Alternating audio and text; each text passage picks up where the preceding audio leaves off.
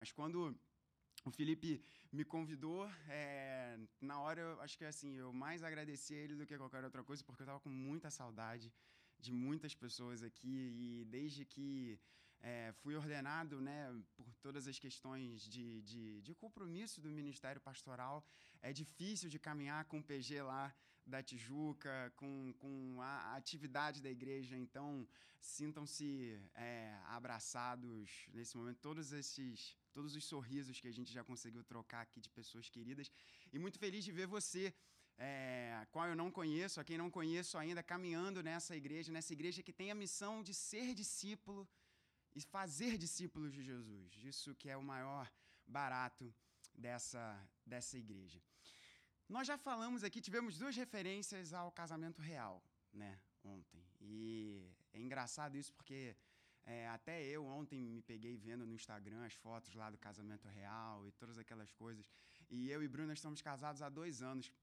E eu lembro que uma das coisas mais caras do nosso casamento foi a decoração de flores e tal. E a galera casada aí sabe o, o, o, o, tiro que dá no orçamento de qualquer casal, né?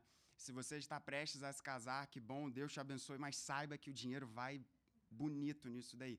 E aí eu vi uma foto com que parecia uma floresta a entrada da igreja, assim, de tanto eu falei assim, gente, que coisa, que coisa grandiosa esse casamento. E uma das coisas também que me chamou muito a atenção é, nas falas e nos comentários e no rádio, até na Band News ontem estavam discutindo né, os efeitos do casamento e tal, foi a palavrinha diversidade. Muitas pessoas falaram, isso está no jornal, isso está no G1 e outros sites de notícia aí, dizendo a importância do impacto da diversidade que esse casamento trouxe para a coroa britânica e todo mundo batendo na tecla da diversidade, da diversidade, da diversidade, porque tinha um coral da igreja episcopal lá na, na, na, na numa igreja anglicana e toda essa questão é, racial envolvendo esse casamento, enfim, a diversidade sendo propagada aí aos quatro ventos. E a gente vê também todo mundo falando sobre diversidade o tempo inteiro né? A gente está no nosso país fervilhando esse momento político que estamos agora, né? E que a tendência dos próximos meses é que isso só aumente mais ainda. E diversidade é meio quase que o super trunfo também dentro de algumas discussões políticas. Se você está lá numa treta de Facebook política, né? Dessas né, de cada dia que a gente tem. E se alguém joga a discussão, a diversidade é quase que a palavrinha mágica para mostrar que a pessoa é mais santa mais pura e mais elevada do que todas as outras, porque ela está falando sobre diversidade. E é interessante, chama a nossa atenção, porque às vezes a gente repete palavras, usa palavras o tempo inteiro. E palavras importantes, palavras que têm um significado muito relevante, acabam se tornando ordinárias. Não seria assim com a palavra amor? Nas nossas canções, nós vemos canções recheadas de amor, e quando olhamos para o que a palavra de Deus nos diz sobre amor, a gente vê que ali pode ser tudo, menos amor.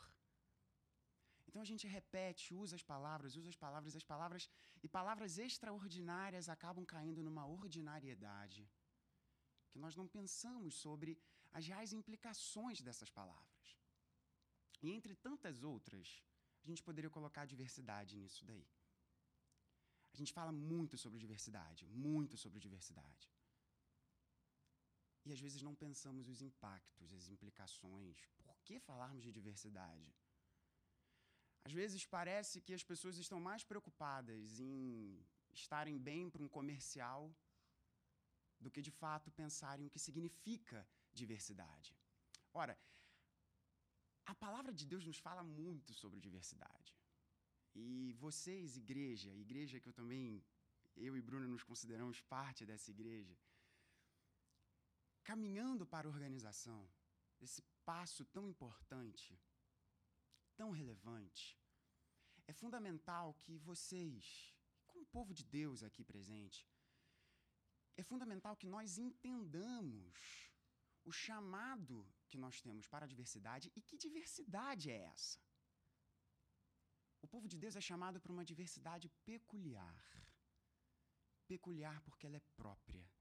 E é sobre essa diversidade que eu quero conversar com você nessa manhã. Abra comigo em Romanos 12, nós leremos os versos 4 e 6. Se você, você já sabe como que é que funciona o esquema, se você não está com uma Bíblia aí, você levanta sua mão que o texto vai ser trazido exatamente na marcação de onde iremos conversar nessa manhã.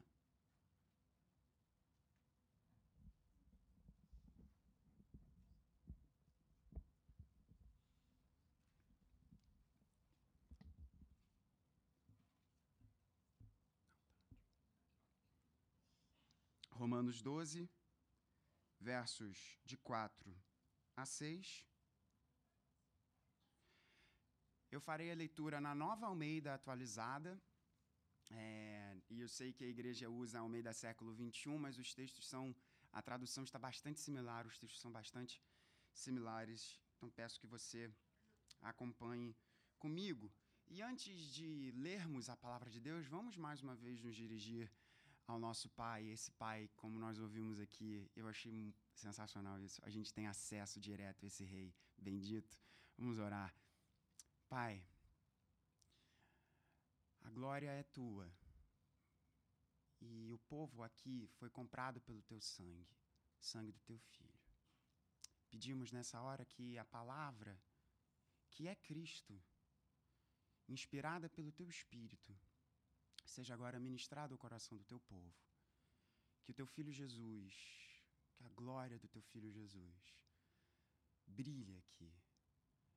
Que os nossos olhos vejam, que os nossos ouvidos ouçam e que o nosso coração pulse. Que as palavras dos meus lábios e o meditar do coração da tua igreja aqui reunida neste lugar sejam agradáveis na tua presença confessamos que tu és o nosso Salvador, tu és a nossa rocha. Por Cristo Jesus. Amém. Eu farei a leitura e peço que você acompanhe comigo. Assim diz a palavra de Deus em Romanos 12, versos 4 a 5. 4 e 5, na verdade, não 4 a 6. Porque assim como num só corpo temos muitos membros, mas nem todos os membros têm a mesma função, assim também nós Embora sejamos muitos, somos um só corpo em Cristo e membros uns dos outros. Essa é a palavra de Deus. Uma diversidade que é própria, uma diversidade peculiar, peculiar. A carta de Paulo aos Romanos, ela pode ser dividida em dois grandes blocos. E para a galera que é mais nerd teológica aí como eu sou, gosta de pensar nessas divisões, essas, né, como que o texto, como que o argumento paulino é tratado na carta. A carta de Paulo pode ser dividida em dois grandes blocos, né, é, é, com uma introdução e uma conclusão ao final, mas dois grandes blocos de ensino. Romanos de 1 a 11, seria o primeiro grande bloco do ensino paulino na carta de Paulo aos Romanos, e de 12 a 15. Romanos de 1 a 11 é muito diferente de Romanos de 12 a 15. De Romanos 1 a 11, Paulo vai tratar de temas extremamente relevantes à nossa compreensão. E para o contexto da carta de Paulo aos Romanos, a carta de Paulo aos Romanos é uma carta missionária, em que Paulo, por não conhecer aquela igreja, por não ter plantado a igreja em Roma, Muitos estudiosos vão dizer que a igreja de Roma foi plantada por homens e mulheres que receberam o evangelho em Pentecostes, e aí depois vão para todos os lugares do mundo, inclusive Roma, e ali começam a igreja de Cristo em Roma. Os estudiosos não vão dizer que não foi nem Paulo nem Pedro que plantou a igreja de Roma, mas homens e mulheres que receberam o evangelho ali em Atos 2. Paulo não conhecia a igreja que estava nesse momento no coração da nação mais importante do mundo conhecido. E Paulo precisava financiar a sua obra missionária. Era necessário que Paulo angariasse recursos para levar o evangelho até os confins da terra.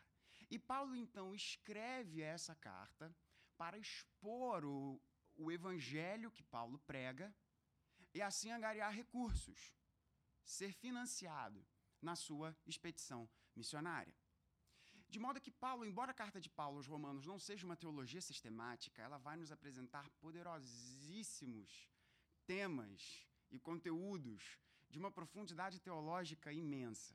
Lá na igreja, a gente, desde janeiro do ano passado, a gente está numa série em Romanos. À noite, nós temos dois cultos, à noite a gente está numa outra série, mas pela manhã a gente está expondo a carta de Paulo aos Romanos e nós já passamos de 60 mensagens em Romanos e é um barato, é um, é um, é um, é um plano muito bom como igreja ir livro a livro, como o reverendo Felipe, como meu querido Filipex, faz aqui também.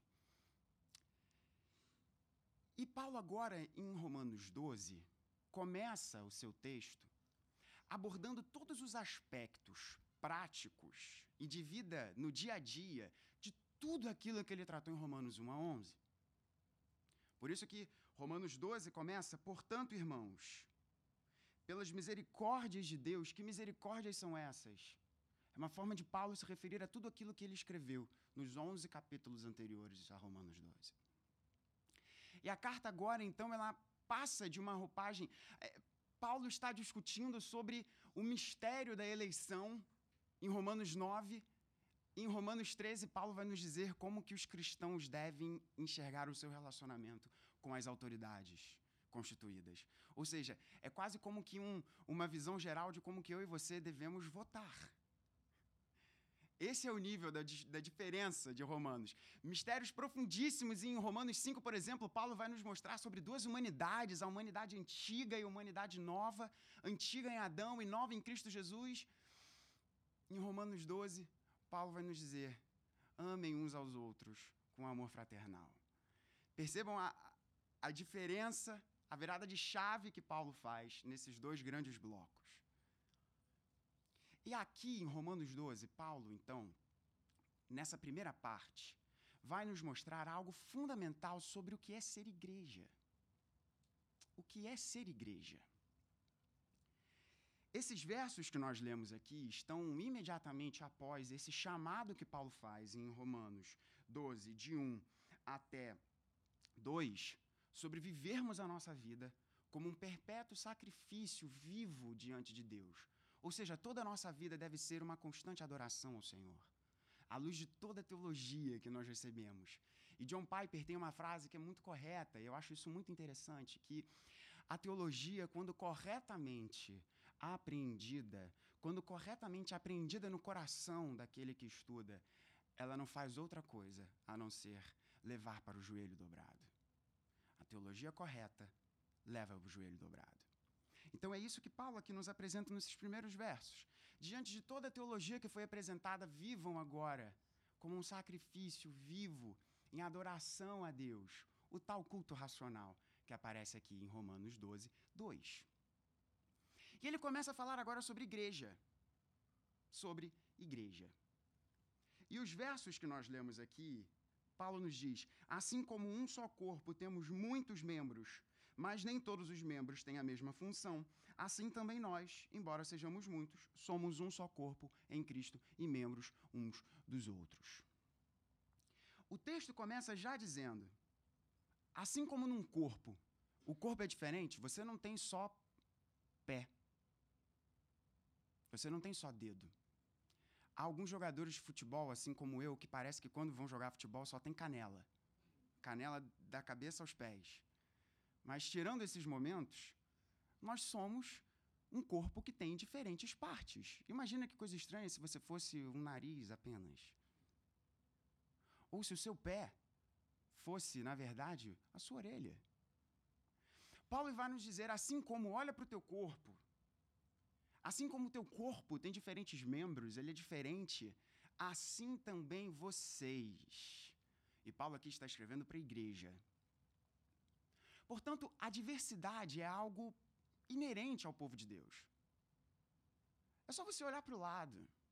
Olha quanta gente diferente, com cabelos diferentes, com roupas diferentes, com histórias diferentes, com famílias diferentes, com opções diferentes, com pensamentos diferentes, com preferências diferentes. Somos diferentes, nós não somos iguais. E Paulo começa aqui dizendo: assim como um corpo é assim, vocês também são assim. Portanto, a diversidade é algo inerente ao corpo de Cristo. Mas essa diversidade e eu comecei dizendo isso, é uma diversidade peculiar, porque ela é uma diversidade diferente das diversidades que ouvimos por aí. E o que, a diversidade da igreja é diferente das diversidades que as bandeiras hoje no nosso país, das mais diversas possíveis. E eu estou falando dos dois lados do espectro político, tá? No que, que há de diferente? Em primeiro lugar, a diversidade da igreja é uma diversidade peculiar porque ela é orientada para algo. Não é uma diversidade que existe em prol da diversidade.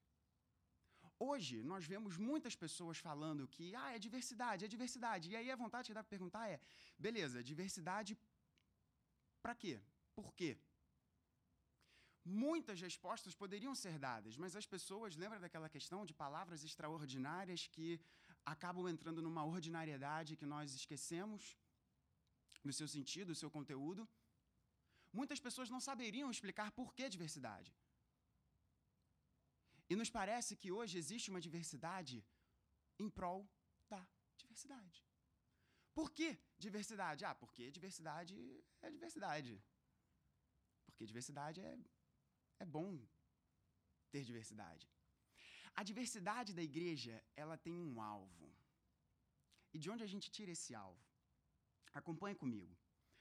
Os dois primeiros versos de Romanos nos chamam a adoração perpétua. E é interessantíssimo pensar que logo após esse chamado à adoração perpétua, a partir do verso 3, Paulo irá nos apresentar os dons. Os dons do Espírito. Os dons do Espírito são dons, são capacidades, potencialidades que o Espírito Santo outorga à igreja, dá à igreja, para o serviço. Para o serviço. Paulo vai dizer na continuidade dos versos que lemos. Temos, porém, verso 6, diferentes dons, segundo a, a, graça que nos foi dada. E aí ele começa vários dons. Se é profecia, se é ministério, se é um ensino, se é exortação, se é contribuição, se é liderança. Perceba isso, meu irmão. A diferença da diversidade da igreja para as diversidades que aparecem no nosso mundo é que a diversidade da igreja ela existe para um alvo. E esse alvo é o serviço. Nós não levantamos a bandeira de temos de ser diferentes apenas para sermos diferentes e ficarmos bonitos na foto do Instagram. Não. Levantamos a bandeira de somos diferentes e temos de ser diferentes para servirmos de diferentes formas. E o serviço que a igreja faz tem como única razão de ser a glória de Deus. Porque a missão do Espírito Santo é glorificar a Cristo. Logo, se os dons espirituais existem, eles existem para a glória de Cristo. Pensa uma coisa comigo.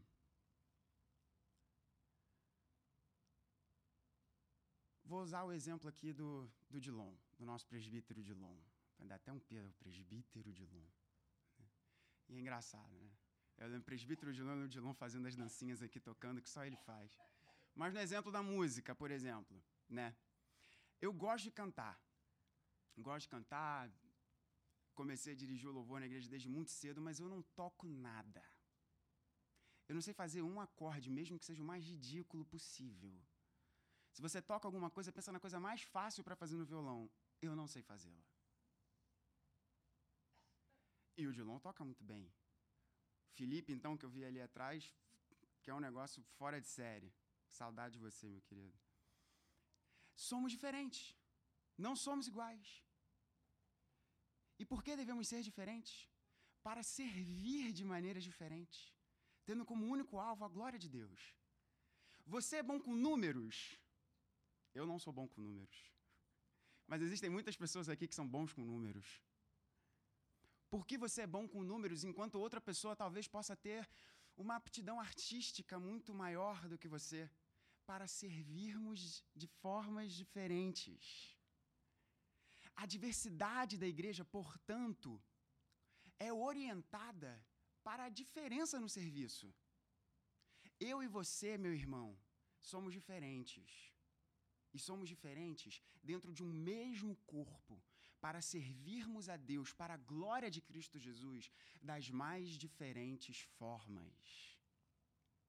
No reino de Deus, há um lugarzinho específico para você que nenhum outro pode ocupar. Nenhum outro pode ocupar. Nessa igreja, nessa igreja, na Igreja Presbiteriana Raízes, há uma função, há um lugar, há um espaço, há um serviço que é do Paulo e que ninguém mais pode ocupar, porque é do Paulo. E cada um de nós aqui poderíamos colocar, pastor, como é que eu sei como eu vou servir o corpo de Cristo? E nós estamos dando exemplos aqui dentro da igreja, mas isso é para fora. Não apenas dentro da igreja.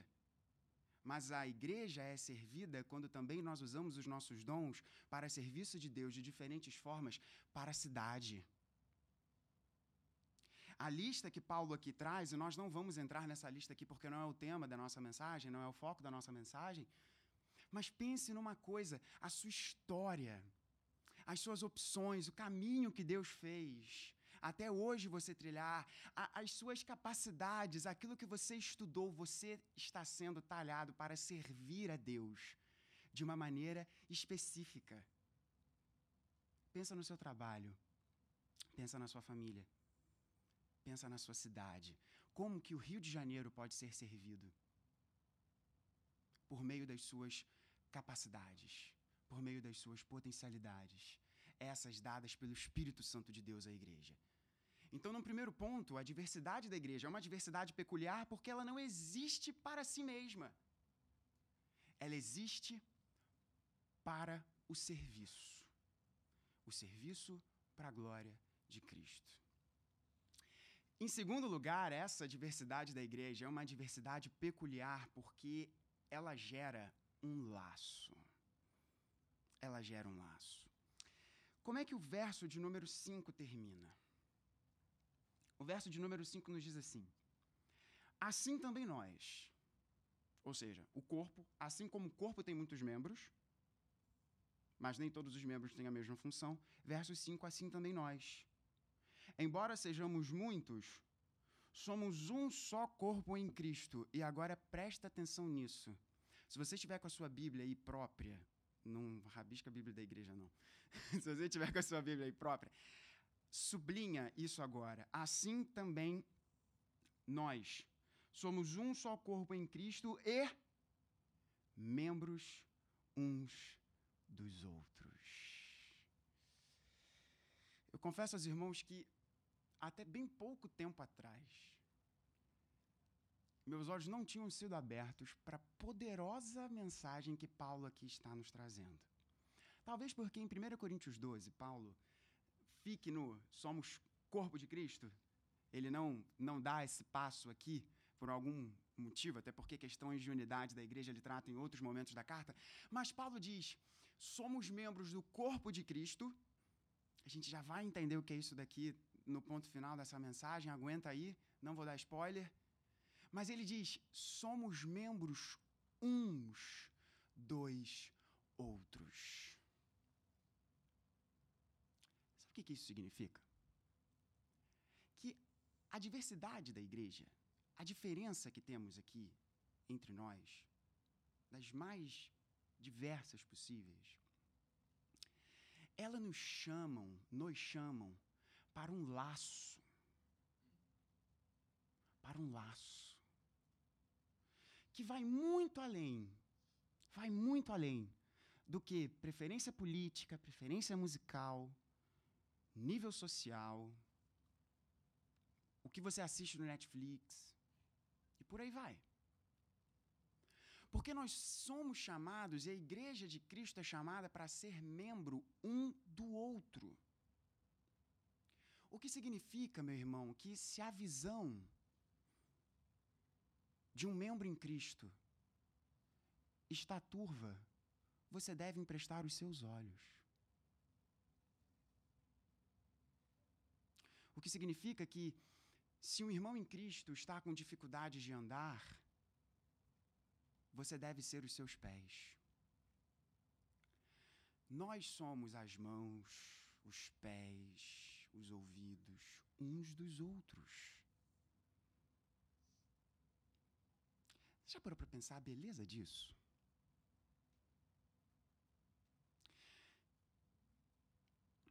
A forma que o Espírito Santo quis que eu e você nos chamássemos é salvo.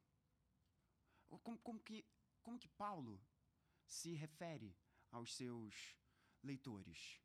Ele fala salvos? Não, embora seja verdade. Ele chama os seus leitores de discípulos? Não, embora seja verdade. Ele chama os seus leitores de servos. Claro que, é, pastor, você esqueceu do versículo tal que Paulo está se referindo. Não, estou dizendo termos gerais. De servos. Não, embora isso seja verdade. Qual é a forma que Paulo chama os seus leitores? Irmãos. Irmãos. A diversidade da igreja ela é uma diversidade peculiar, não apenas porque ela é orientada para o serviço da glória de Deus, mas ela é uma diversidade peculiar porque ela é uma diversidade que nos chama a ter um laço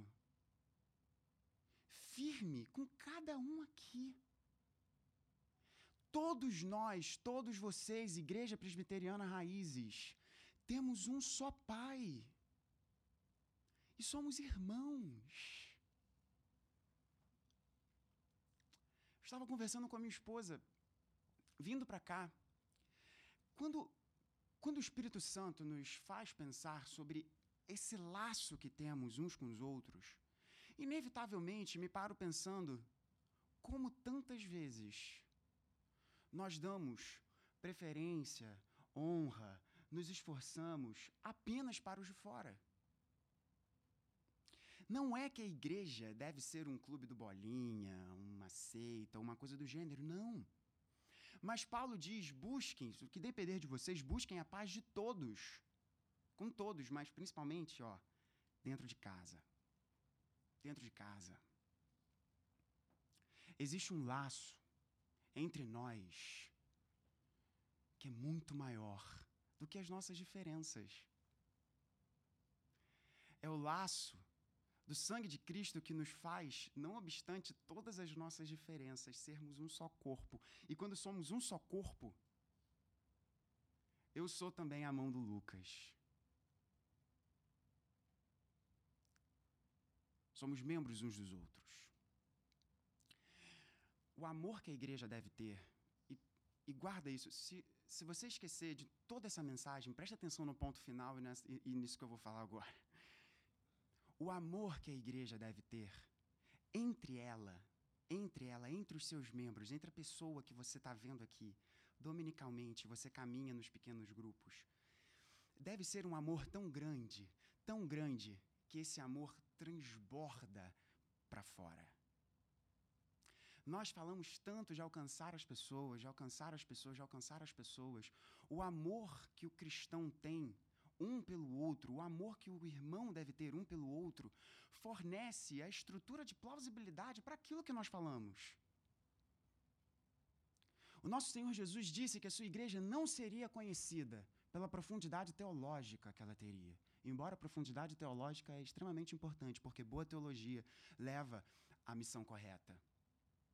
Mas Jesus falou: vocês serão conhecidos como meus discípulos quando vocês amarem uns aos outros. Quando a gente fala de amar um ao outro, ainda mais nesse momento que o nosso país vive, pode ser difícil. Mas, meu irmão, em nome de Jesus, peça para Deus ministrar o seu coração. Porque tudo isso aqui que nós falamos, e isso é a porta de entrada para o nosso ponto final, dessa nossa mensagem aqui de manhã, seria impossível. Eu não conseguiria ser eu não posso ser seu pé, sua mão, seu nariz, seu cabelo, Se eu for seu cabelo, você vai estar tá numa roubada, porque meu cabelo aqui já está ficando rarefeito. Não conseguiríamos isso por nós mesmos. Você não vai conseguir amar tanto seu irmão e a sua irmã, por mais diferente, por mais diferente que ele ou ela seja diante dos teus olhos, você não vai conseguir fazer isso por você mesmo. Alguma coisa vai pulsar mais forte diante dos teus olhos, seja preferência política, seja status social, seja o que, que essa pessoa come ou deixa de comer, o que, que ela bebe ou deixa de beber, como ela se veste. Alguma coisa, alguma coisa vai falar mais forte. Alguma coisa vai gritar no seu coração. E eu não estou dizendo do cristão com o não cristão. Essa mensagem é uma mensagem extremamente, nesse segundo ponto, é uma mensagem extremamente direcionada à igreja. Algo vai gritar mais forte. A não ser que você esteja bem firme no seu coração. O segundo, o terceiro ponto, por que, que a diversidade da igreja é uma diversidade peculiar? Ela é uma diversidade peculiar porque ela tem um alvo. A diversidade da igreja não é uma diversidade em prol da diversidade. É uma diversidade com um alvo, ela é orientada para o serviço. Somos diferentes para servirmos a Deus de formas diferentes, tudo para a glória de Cristo.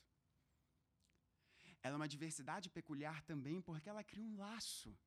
Somos diferentes para sermos chamados a termos laços de relacionamento profundos com diferentes pessoas. E aí você vai ter que aprender a conviver com gente que não usa o mesmo perfume que você, que não se veste igual a você, que não fala igual a você, que não escuta a mesma música que você, que não assiste a mesma série que você. Mas também, a diversidade da igreja é uma diversidade peculiar porque ela é inquebrável, ela é indestrutível, porque ela tem uma base. E essa base é o que Paulo nos apresenta aqui na primeira parte do verso 5.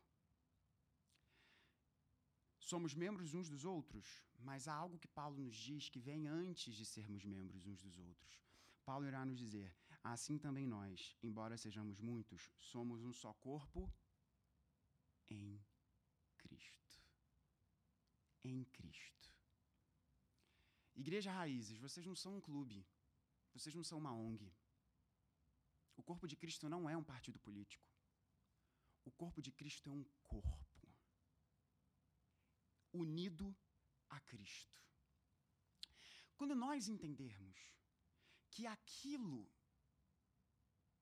no qual temos identificação um com o outro, por mais que você possa listar um milhão de diferenças, com um irmão em Cristo você tem uma coisa, ainda que seja uma coisa, igual.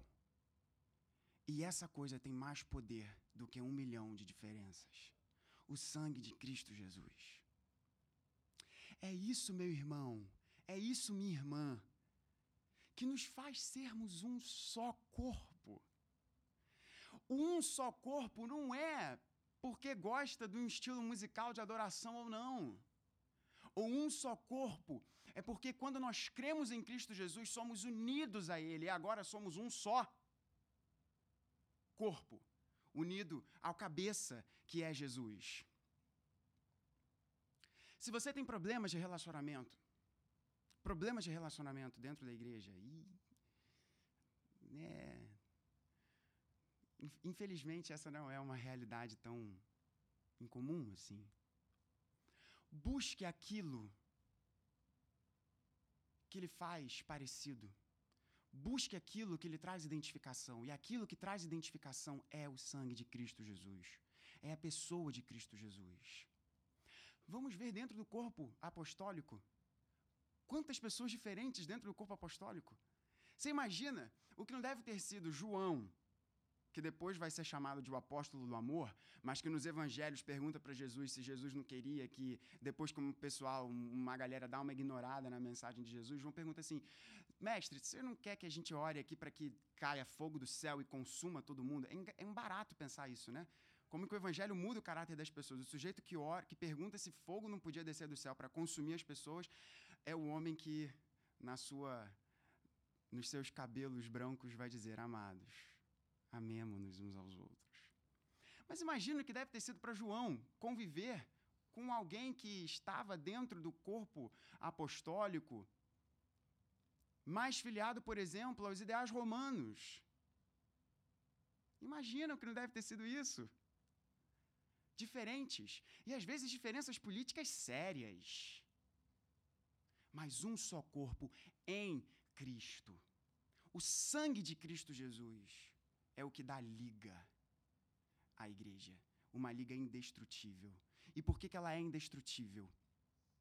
Porque para eu e você sermos feitos corpo de Cristo, foi necessário que o corpo de Cristo fosse partido. Na mesa, na ceia do Senhor que nós celebramos, e como igreja temos a oportunidade de participar dela, quando lemos o relato bíblico, o que que o Senhor Jesus nos diz? E se estivéssemos numa celebração de ceia, seria a ilustração perfeita para o final desse sermão. O que, que o Senhor Jesus diz? Comam, quando vai dizer do pão, comam dele todo. Este é o meu corpo, corpo partido. Para que eu e você fôssemos feitos um só corpo, para que eu e você pudéssemos nos amar, para que eu e você pudéssemos olhar para o lado e, apesar de todas as diferenças, entendermos que há um amor, há um vínculo mais firme, mais forte do que todas as nossas diferenças, foi necessário que o corpo de Jesus fosse partido, para que o seu corpo místico, que é a igreja, não seja partido jamais. O corpo de Cristo foi partido na cruz. Não apenas por mim, mas por todos aqueles que creem no nome de Jesus. E é isso que nos faz um só. É isso que nos faz um só. O Evangelho de Cristo Jesus, a morte de Jesus na cruz, foi o preço. Entre tantas outras coisas, foi o preço para que eu e você tivéssemos um laço mais firme, mais profundo do que qualquer outro laço. Eu amo a minha esposa, mas antes dela ser minha esposa, ela é minha irmã, porque temos o mesmo pai. E o acesso que temos a esse mesmo pai é por um único caminho, o caminho da cruz. Porque foi nessa cruz em que o corpo de Cristo foi partido. Meu irmão, minha irmã, nesse momento que nós vivemos, como Rio de Janeiro, como Brasil, nós devemos ser chamados ao amor. O amor que exorta, o amor que enxerga as diferenças, um amor que entende que há algo mais importante acima do que todas as nossas diferenças. Esse amor é a cruz de Cristo.